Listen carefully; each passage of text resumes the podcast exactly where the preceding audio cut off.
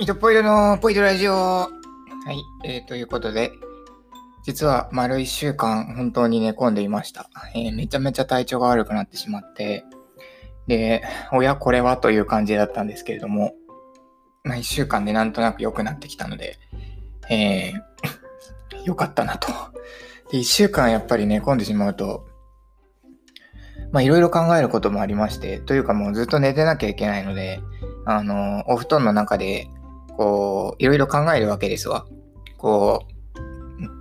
う、なんか寝てんだか寝てないんだかよくわかんないような時のことって、こうね、なんかふ、ふ、ふわふわいろんなことを考えるじゃないですかと。で、まあ、丸ほんとね、7日間ぐらい本当にその、なるべく時間のある時は横にあるっていうようなものを続けていたんで、まあいろいろなことを考えましたと。で、その中で、ああ、もうこれってこうだなって思ったところの大きな一つの話題に、その 3D キャラクターアバター、いわゆる 3D アバターモデル、まあ 3D モデル、えー、と言われるようなものが、いわゆるところの、えー、ゲームの中のキャラクターとかではなくて、こう人が入ったりとかね、使ったりとか操作したりとか、まあそういうようなことを 3D キャラクターモデル、3D キャラクターアバターモデルと言ったりするんですけれども、えー、それをね、えー、使った、えーと、ビジネス企画もしくはコンテンツ企画のコツって何だろうっていうことをね、えー、考えたときに、えっと、今まで結構実はですね、あの、まあ恐れ多くも結構もうなんだろうな、言語化しなくてもいや、わかるっしょっていう感じで結構考えていたことが多くて、で、それは多分普通に、えっ、と、糸っぽいよの作風とかなり相性が良かったっていうのがあったと思うんですね。あの、すなわち、まあ、糸っぽいよの作風のポイントとしては、え、ー、と、それがどういうものなのかっていうのが結構言語化して全て説明できることというのと、えもう一つが、え何よりもポイントなのが、え何かに見立ててあるということですね。日本人って基本的に見立てというのがすごいうまいんですよ。あの、まあ、な、例えばね、あの神社の、まあ、何でもいいですけど、人祭でも何でもいいですけど、こうやってこうね、あの、線をこう紐でこうやってなんか四角く囲ってね、なんかこう紙、紙、白い紙ひらひらさせてるじゃないですか。で、それで結界や言ってな。あれもまあ基本的にはその線ね、棒4つ立てて紐をこうやって結ぶことで、まあもう壁であると。もうそこはもう区切られた空間であるということにする。まあそういう区切りを見立ててるんですね。え、そういう見立てというのが非常にまあ日本人は得意なんですけれども、まあヤウルズの神っていうぐらいですからね。はい。まあそういう見立てみたいなものを、えー、とすごく、えー、アイデアの根幹に置いたりするというのが、えー、イトプロの作風の大きな2つの特徴だと思っています。それで、こう、じゃあ、あれですね、病み上がりなのでちょっと喋りがちょっと遅いですね。で、まあ、で、結局 3D キャラクターアバターを使う企画の時も本当にこの2つっていうのが非常に重要で、えっと、なぜかというと、あの、キャラクターアバターということなので、え人型だとするじゃないですか。まあもちろん、あの、クマさんとかだったら別かもしれないですけど、まあ実質同じなんですけどね。あの、人なんですよ。すなわちですね、えっ、ー、とね、人でいいんですよ。いや、本当にそう。あのね、人でいい。あの、なんだろうね。えっ、ー、とね、まあバ、バーチャルでしかできないことというのは、え、ないんですね。基本ない。基本ないです。あの、というか、まあ、それはその、えっ、ー、と、バーチャルだからうんぬんとこういう話ではなく、単純に、えっ、ー、と、何かを模して作られたものである限り、えー、その模されたものですね。元のもの。元のもの以上のものというのは、なかなか難しいという、えシンプルな話です。でもちろん、いろいろな表現を組み合わせることによって、え元のものとは違う表現を実現する。これが実は本質ではあります。なので、そう、何かと組み合わせないとそもそも、えっ、と、なんだろう、元のものからすると、そんなに、なんだろうね、えー、面白い化学反応は起こすことは難しい。はい。も、模したものなので。はい。まあ、アーティフィシャルチルドレンですからね。はい。で、えっ、ー、と、話は戻して、じゃあ 3D キャラクターアバターモデルを使った企画というのに重要なことは何ですかというと、えっと、まずそれが、えー、どういうものなのかというのがちゃんと説明できることっていうのが非常に重要です。えー、なぜかというと、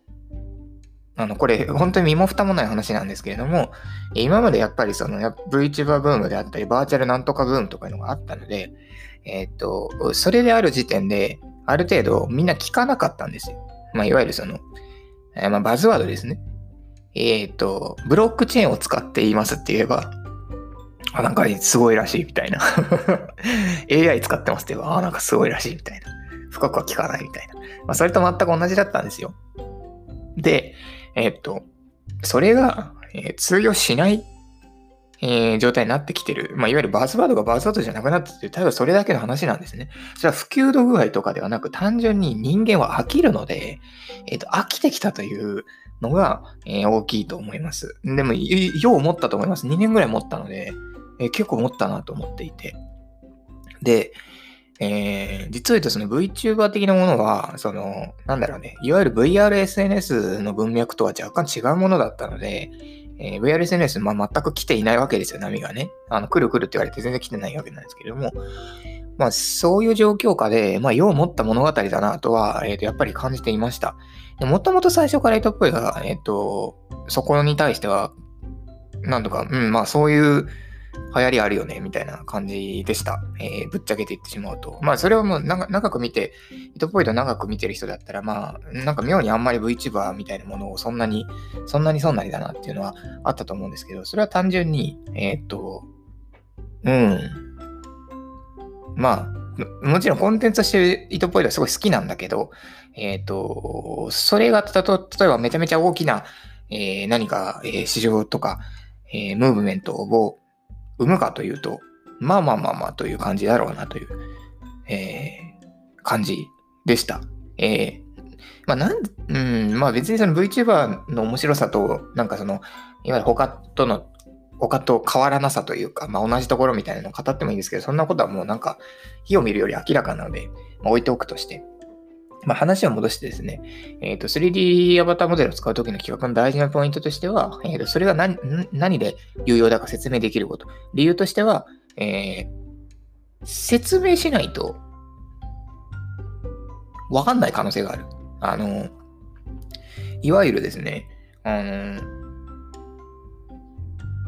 なんかキャラクター、なんだろうね、なんか女の子が喋ってるやつなのねっていう風に、えー、まあ男の子でもいいですけど、基本やっぱ世の中の人そう思うんですね。あ、なんか、萌えキャラみたいな？まあそれか子供向けみたいな？えー、で、そうなってしまうんですよ。普通にやると。普通にやると。なので、えー、そうじゃないんだよというような、え、ものにするために、まず企画からそこを考えなきゃいけないっていうのがまず大きくあります。あの、なんか出来上がったものに対してプレゼンテーションするときにこねくり回せばいいっていう話をしたいのではなくて、単純に企画段階で、えーと、そういうものではなくて、ちゃんと理由があってこれを採用してるんですよっていうふうにしない限り、えー、基本引き合いはないっていう話ですね。あただこれはあれですよ。あくまでもビジネス利用としての話ですよ。本当お仕事として何かものづくりをするという時に限った話を糸っぽいでは今しています。あの、別に趣味でやるものは別ですよ。糸っぽいだって趣味でやるものはね、ちょっと、ちょっと健康的なセクシーさがあった方がちょっといいし、みたいな、そういう話ですよ。可愛い方がいいし、みたいな。それは別ですよ。そんなものは別ですよ。そこを一緒にするからね、いつまでだっても話が進まないんですね。はい。で、それの X キューズを置いたので、まあ、どんどん話していくんですけど、えっ、ー、と、企画考えるときに、え、それってなんか、もうイケラでしょとか、それってなんかあれ、なんか子供向けというか、なんかそういうのが好きな人向けなのでしょはあみたいな感じになった時点で、あの、その市場というのはたかが知れてるわけですよ。今、その、なんだろうね。えっ、ー、と、アニメとかね、漫画とかみんな読むからオタクとかがいない、オタクみたいなものはいないと、もうみんなそういうのをもう普通に、えー、なんだろうね、えっ、と、もう消費してると。で受け入れると。あのね、受け入れるもの、受け入れるということと好むというものはね、全然違うわけで、えっ、ー、と、受け入れるのは別にいいんですよ。別に、なんだろう、視界の中に入って、うわ、もうやだ、気持ち悪い、うわーっつってなんかもう叫び始める。うんじゃなくて、視界の中に入って、ああ、うん、そういうのあるよね、つって、ふーってスルーするこれ受け入れるって言うんですね。でね、受け入れられちゃダメでしょ。あの、なんだろうね。あの、これ本当にものづくりの基本だと思うんですけれども、えー、と表現というのは、えー、基本何かこう感動する前に人間というのはまず最初に驚きがあると思っていて、で、えー、キャラクターアバターを使う、すなわちクリエイティブ、クリエイティビティによって何かしらをの課題を解決したいっていう場合も、それは表現なので、まず最初に驚いてないといけないですね。なので、その、まあ、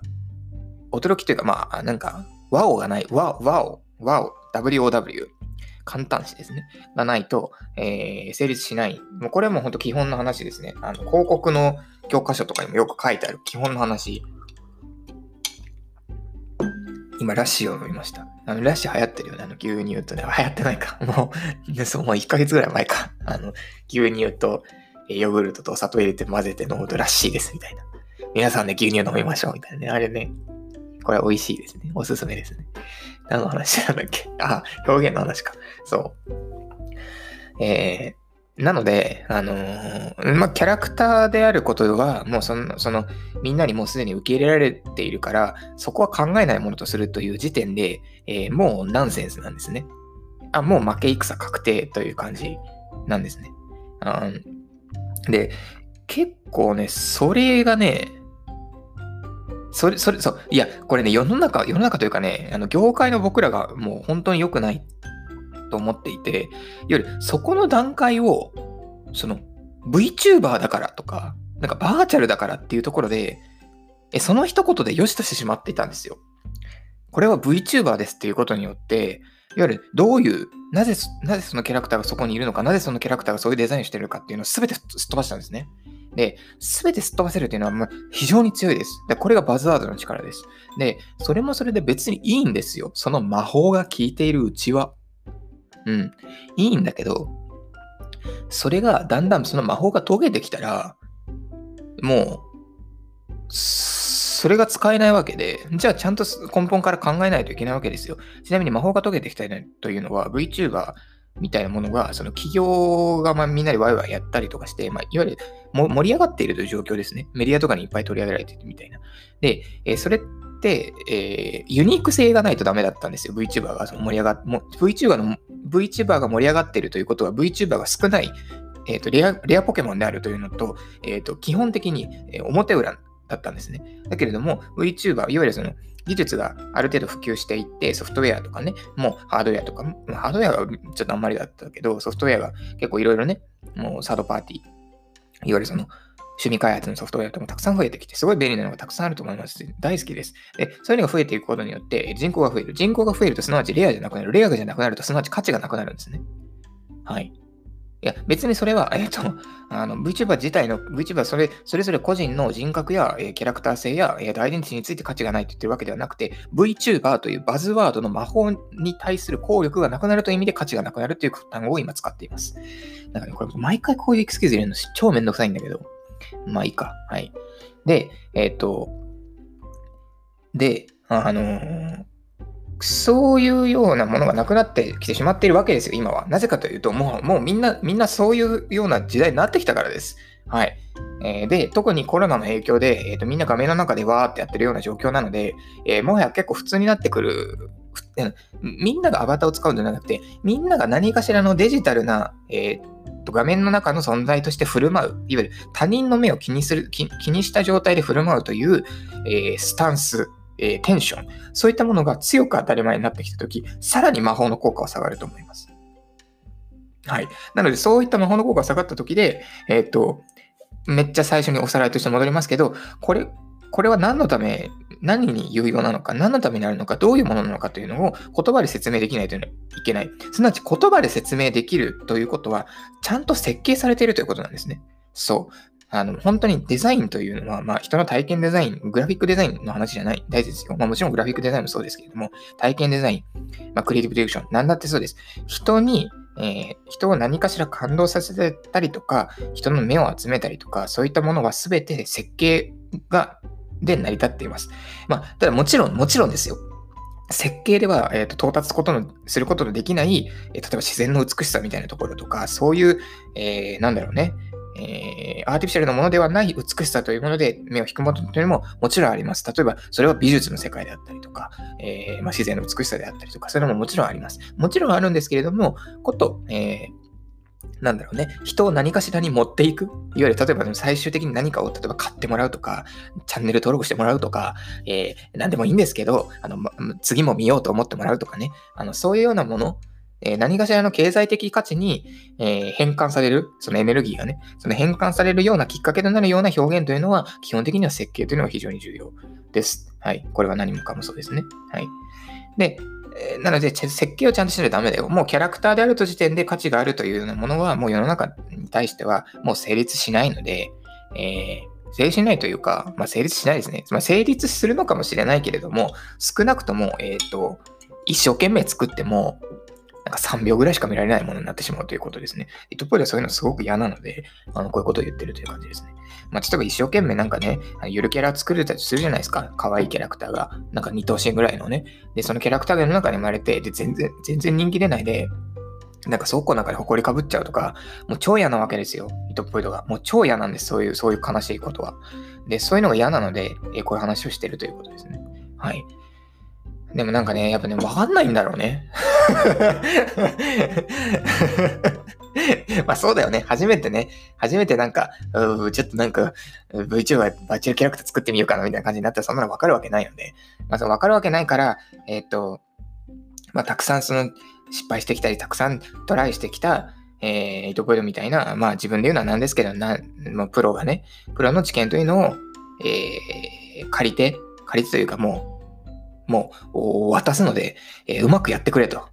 えー、俺たちの屍を超えてくれとそういう話ですよね。まあ、ど、ど、どんな、どんな世の中でもそうです、本当に。あの、いっぱいいっぱいいろいろやっていっぱい苦労してる人いっぱいなんかいろいろ知ってるんですよ。で、あの、絶望したりもしてるんで、あの、そいや、そんなのは関係ねえって言って あの、新しいものを作るという人がね、もうこれも新陳代謝になるわけですよ。まあ、イトポイで全然新しいものを作る気バリバリバリですけどね。もう今もう、もうくるっと手のひらを変えて新しいものを作ってますけれども。はい。えー、交互期待。で、えっ、ー、と、二つ目に重要なものって何、何て言ったんだっけ？説明できることって何だっけ？忘れちゃったな。やべえな。全然病み上がりだから頭動かねえな。え、忘れちゃった ごめん、忘れちゃった。忘れちゃったけど、多分一個、一個目の内容で、あー、ごめん、思い出した。見立ての話だ。あ、見立てね？はいはいはいはいはい。あ、重要重要。ひどいね。ひどい話ですね。いやな、なんで重要かって、重要重要とかこうやってさらっと言っちゃったかというと、結構1個目の話と似てるんですよ。見立てというのは、えっ、ー、と、これはこういうものを見立てている。いわゆる、えー、何かの模倣品である。すなわち、何かを劣化したものとも言えるんですけど、違うんですよ。何かを、えっ、ー、と、デフォルメしたものと言えるんですね。で、なんでこの見立て、デフォルメというのが、このアバターモデルに必要なのか、な考える上での大きなヒントになるかというと、そう、キャラクターモデルというのは人のデフォルメだからです。っていうか、もうちょもうちょっと言いましょうか。キャラクターというのは人のデフォルメだからです。そう。なので、何の要素をデフォルメしているのかっていうのがキャラクターにとっては非常に重要なわけです。で、えっ、と、まあ、例えばですね、まあ、よく言われることなんですけれども、えー、オタク系コンテンツの非常に、えー、ユニークなところとして、えー、文脈、文脈というかもうタグというのがあります。例えば、えー、ツンデレ、クーデレ、えー、ドジッコ、えー、人見知り、えー、脳内ピンク。なんでもいいですね。あと熱血。なんでもいいですけど、そういうキャラねっていうのってあると思うんですよ。まあこれ芸人さんとかもありますけどね。ツッコなんツッコミとボケとかね。あるんだけど、えー、こと、えー、オタクコンテンツにおいてはそういうのが非常に、ね、えー、強く前提としてありました。えー、ドシンってぶつかってお、お尻から尻餅ついて、え、スカートがめくれてしまったら、ああ、この子はドジっ子キャラっていうことね、ということで、もう暗黙の了解で、そこの説明は一切すっ飛ばして、それがあった上での、え、コミュニケーションというのが物語の中で行われていきます。これは非常にポイントであるっていうのは、えー、まあもうそれこそ0年代の批評とかでたくさん語られてきました。はい。えー、もうたくさん語られすぎて、もう、もうお腹がいっぱいレベルで語られてきました。で、えっ、と、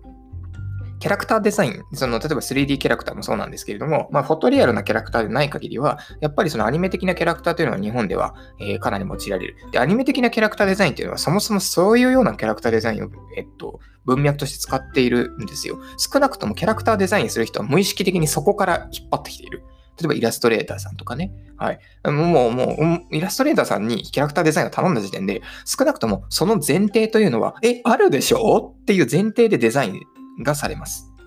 これはだってアニメキャラクターデザインするからしょうがないんです。で、えっ、ー、と、その時点で、えっ、ー、と、いや、あの、お客さんはその前提知らないけど、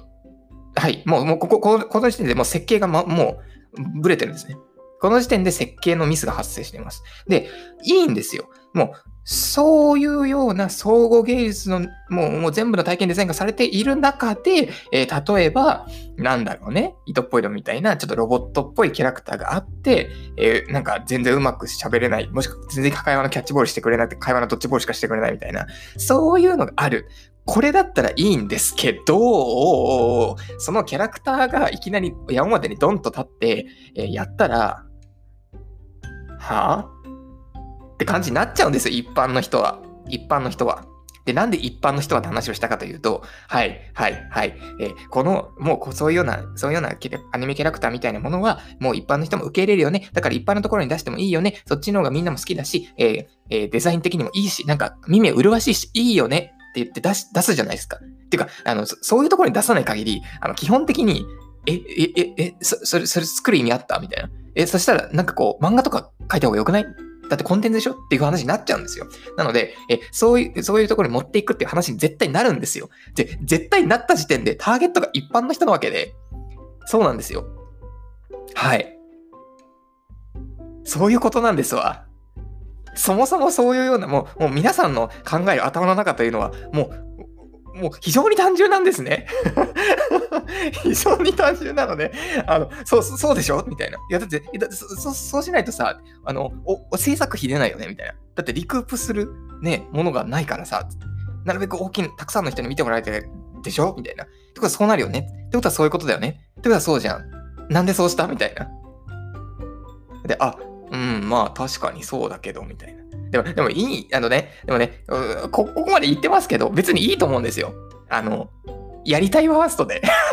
あの、あの、どうしても、その会社の金を食い潰してでも、俺はロボット娘が作りたいんだっていう風になれば、よしみたいな。これ何ね、これ、これ別に糸っぽいこと言ってるわけではないんですけど いや、糸っぽいのこと言ってるかもしれない。ごめんなさい。本当にごめんなさい。いや、いや、そんなことはないかもしれない。まあ、糸っぽいはね、ロボット娘大好きだけど、別にロボット娘の話 じゃなくてよかったね。なんかツンデレとかでよかったかもしれない。いや、あの、糸っぽいなんでロボット娘でこんなに一人で爆笑してるかというとね、あのね、本当にロボット娘大好きなんだけど、あのロボット娘ってめちゃくちゃマニアックで、あのマス受けはしないっていうのを、